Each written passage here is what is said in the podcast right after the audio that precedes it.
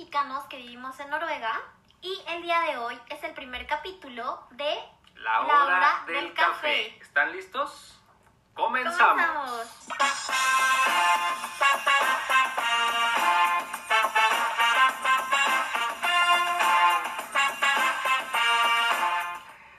¿Por qué la hora del café? ¿Por qué? ¿Por qué la hora del café, Irina? ¿Que ¿De dónde viene toda esta situación de que abramos este nuevo, Esta nueva esta sección. nueva sección en el canal? Bueno, la hora del café para nosotros es en punto de las 6 de la tarde. Y debido a los sucesos que han estado ocurriendo en el mundo, hemos decidido hacer esta nueva sección para platicar de temas de interés general en punto de las 6 con café en mano. Un cafecito. Así que vamos a procurar que estos videos sean regularmente los domingos y que se suban en punto de las 6 en Latinoamérica para que ustedes también estén listos con su taza de café. Así que sintonícenos a las 6 de la tarde. Aquí vamos a estar. Todos la verdad es que abrimos este capítulo también, estos capítulos, porque somos amantes del café. Esa es una realidad. también. Nos encanta el café y también creemos fielmente que las pláticas chidas, las pláticas buenas, buena onda, se abren con una taza de café. ¿Por Así qué no? es. Y pues a darle. El primer tema que les tenemos es la situación actual en Noruega con respecto al COVID-19. Dándole seguimiento al video que hiciste de las medidas de prevención del coronavirus, ¿cuál es la situación actual? Han pasado algunas semanas, la verdad, desde que subimos ese video y pues ya hay muchísimas cosas nuevas, nuevas regulaciones, la ministro pues ha dado conferencias durante estos días. Eh, la verdad es que me gustaría decirles que las cosas han progresado, pero sinceramente no ha pasado así. No En este país no ha pasado así, la verdad. Seguimos en estado de emergencia. Restaurantes, bares, hoteles y demás tiendas están cerradas. Lo único que está abierto son las tiendas de comida, los supermercados, hospitales y bueno, el transporte público sigue funcionando. La recomendación e indicación general para todos los residentes de este país es que no salgan de sus casas a menos de que sea súper necesario y que no se vayan a las cabañas de vacaciones. Ahora, ¿cuál ha sido la reacción de los noruegos ante estas medidas, Valvet? Pues ha habido de todo un poco. La verdad es que primero nos espantamos, o sea, las primeras semanas nos espantamos, como que la gente dejó de salir, pero bueno, ahora sí hubo un cambio súper fuerte, que fue justamente el día de ayer, porque ya salieron todos de vacaciones y Así es. hubo una parte de las noticias donde dijeron que las calles parecían como el 17 de mayo. El día de ayer, sábado, sábado 4 me parece, Sí, parecía que no existía el, el coronavirus. O sea, un montón de gente por las calles. Y era lo que tú decías, ¿no? Que se están yendo a las jitas, las jitas son las cabañas, Ujú. entonces los noruegos suelen irse de vacaciones en estas fechas, en tiempos de Pascua, Ujú. a las jitas o a las otras casas que tienen, entonces fue un descontrol total, la verdad. Ahora, ¿por qué es tan difícil seguir estas medidas? Es lo que estábamos hablando el otro día.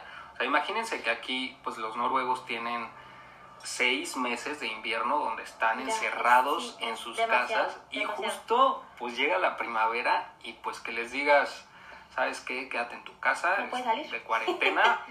Se y vuelven locos. Es lo que hablamos. Estas medidas les están quitando todos sus distractores. Salir de fiesta, salir a tomar, salir Sí. de vacaciones y hacer ejercicio. Aquí Todo eso ya está le clausurado. cierras todos esos lugares, pues la gente se está volviendo loca. Todas esas cosas que están sucediendo a mí me llaman mucho la atención porque como es un país donde a la gente le cuesta trabajo comunicarse, socializar, va a haber una oleada de gente pues que se deprima más, ¿sabes? O sea, sobre todo porque para ellos es importante esto del, del verano. Entonces hay gente que pues está muy intolerante, ¿sabes? O sea, hay gente que en general creo que en el mundo está pasando algo muy cañón en donde pues vas a la tienda y la verdad se siente a veces un ambiente medio hostil.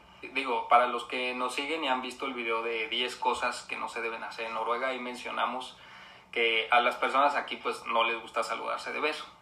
Y pues ahora ya tampoco de mano. Entonces, No, si antes la interacción social o el contacto físico era muy reducido, pues ahora, ahora muchísimo más. Esta situación está como un meme que vi, que es, te levantas, estornudas, te paniqueas, ¿no? Sí.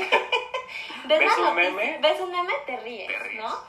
Después, las noticias, ves las te noticias, espantas. te espantas. Hablas con tu mamá, te super paniqueas, ¿no? Ves a alguien que es inconsciente, te enojas. Te eno- ¿Qué opinas de las personas que en estas épocas están en una posición privilegiada donde pueden estar en sus casas Ajá. haciendo cuarentena? O sea, que no están viviendo al día o que trabajan en sector salud, transporte público, policía. Están en sus casas haciendo cuarentena y se atreven a decir, es que estoy aburrido, ya no puedo Mm, más. Ya.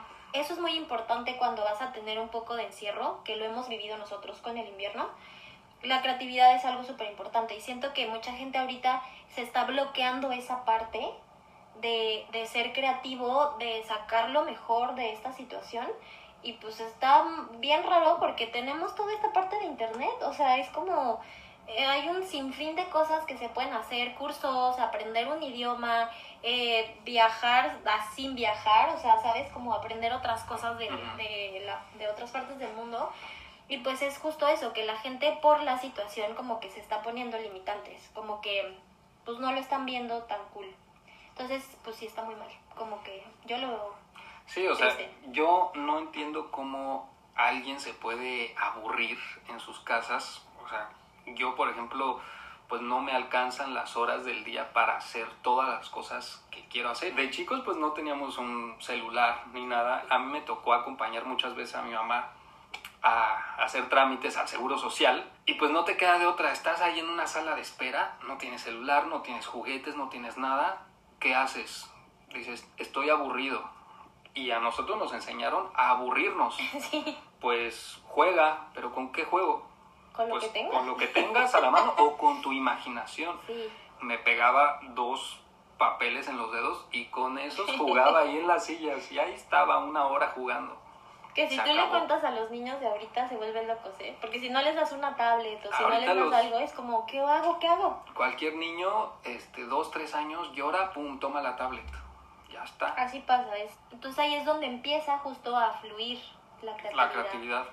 Sí, yo creo que la gente ahorita está muy acostumbrada a tener toda la información inmediata y no están valorando realmente las oportunidades que tienen o los privilegios de los que gozan. Por eso te decía, la- la las personas que ahorita están en una posición privilegiada de estar en sus casas en cuarentena porque no están viviendo al día. Bueno, nosotros trabajamos en, en el sector de servicio al cliente y pues nuestros trabajos Está están muerto, ¿no? cerrados.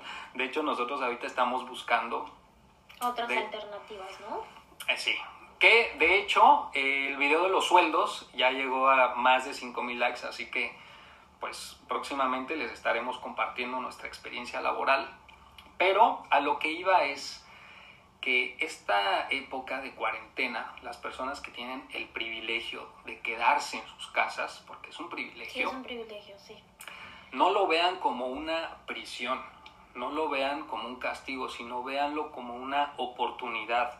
Oportunidad de hacer un proyecto nuevo, de reflexionar acerca de sus vidas, de aprender, como tú decías, un idioma, hacer cursos. Pues es que es precisamente esta parte en la que todo está parado, pero llega un momento en el que tienes que transformar la situación. O sea, si una situación es divertida, tienes que disfrutarla. Si una situación eh, no se puede transformar, entonces Cambia tú. cambia tú, ¿sabes?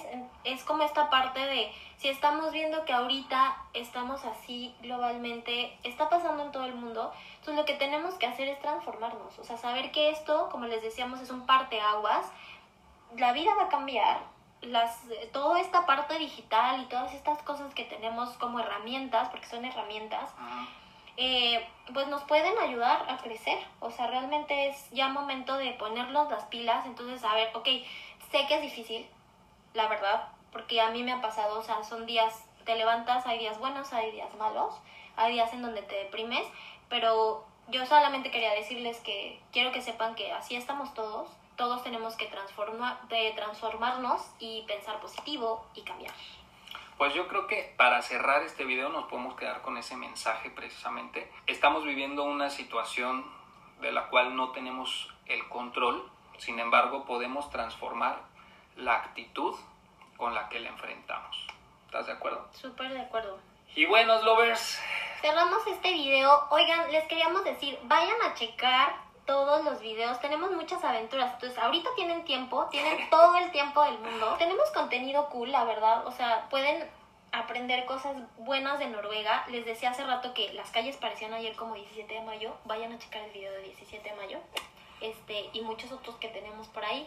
escojan bien el contenido que consumen, que sea contenido de calidad y que les aporte a sus vidas. Aprovechen este tiempo, aprovechen cada día porque no sabemos qué va a pasar. Sacar lo mejor de esta situación. Y pues mucha fuerza también a las personas que no tienen el privilegio de quedarse en casa. Ánimo y pues esperemos que todo esto pase pronto. Les mandamos la mejor de las vibras y pues nos vemos probablemente en esta semana con un nuevo video. Los queremos, sus lovers.